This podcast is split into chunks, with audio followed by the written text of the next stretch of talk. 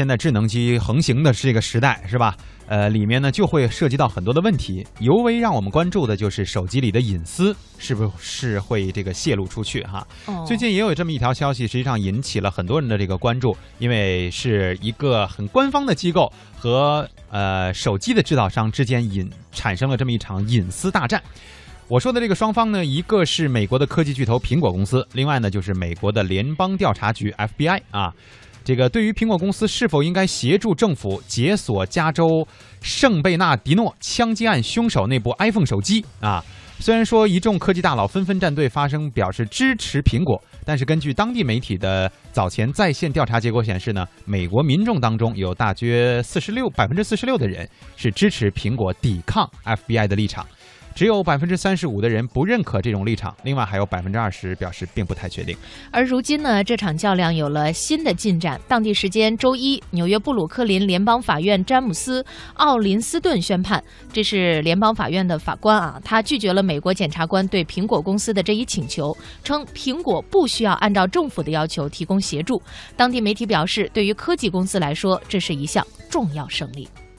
管和这个 MBI 的叫板还在继续，这个呢也不算是迎来一个最后的结果，但是苹果眼下呢也确实是获得了一项关键性的胜利。那么目前呢，针对于是否应该保护恐怖分子手机的这个数据加密，那么纽约一区的这个法庭是宣布支持苹果的请求。法官詹姆斯·奥林斯顿在这个判决书中写到说，FBI 无权要求苹果公司提供被加密的手机数据。案件是由这个纽约州地区法院受理的。那么法官就认为。美国政府对于诉讼法的有关法律的解读过于宽泛，而且呢有违宪法精神的一个做法，是无法支持美国政府要求的。因而苹果是无需被迫为政府提供帮助。而这个态度呢，和此前苹果的观点也是非常的类似。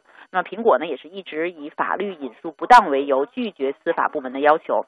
那么然而呢，这个法官同时也是对于司法部和警方的要求。也并没有给出直接的一个拒绝，他表示可以双方就此启动一个更加深入的辩论。那么此外呢，也有立法人士就认为，应该参考今天和过去不同的这个科技和文化的背景来重新思考这件事儿，不排除这一次的这种裁决会在舆论当中产生一些间接的影响。而有当地的舆论就表示，对于科技公司来说也是意义非常的重要。毕竟呢，科技公司一直也是在努力的为自己设限，徘徊于到底应该多大尺度上。来帮助政府调查案件。这个事件啊，其实我最先关注的并非是到底谁说的有道理，而是我觉得大家可能都在这个影视剧作品当中看到过 FBI 的神通广大，是吧？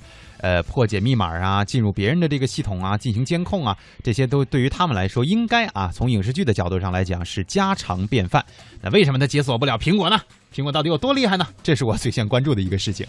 呃，但是也有一些科技专家啊表示说，想要解锁这个苹果。确实，好像从技术角度上来讲，没有那么简单。不是说有了网啊，知道了你的这个号码，我就可以随便解锁。里面确实可能设置了很多的障碍。那当然了，要不然的话，我们每一个人的隐私应该如何得到有效的保护呢？是不是？嗯。去年十二月，美国加州南部圣贝纳迪诺市发生了枪击事件，至少十四人遇害，十七人受伤，两名嫌犯在与警方交火当中被击毙。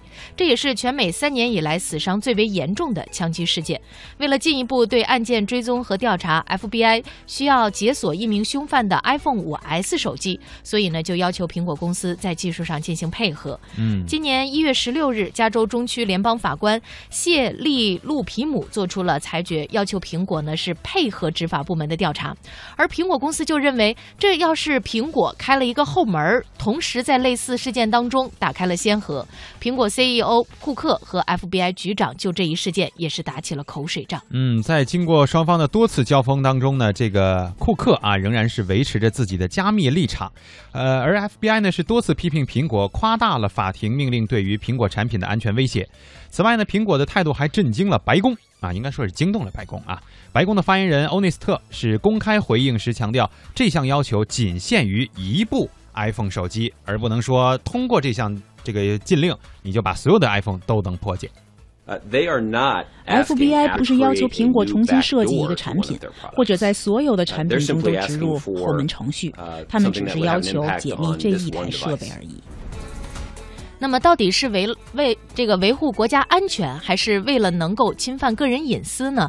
作为业内人士，美国电子隐私信息中心总裁马克·罗滕伯格是这样说的。如果苹果开了这个口子，那么未来手机用户的数据就非常危险了，可能会让黑客和间谍侵入。我认为这对消费者和公司来说才是真正的危险所在。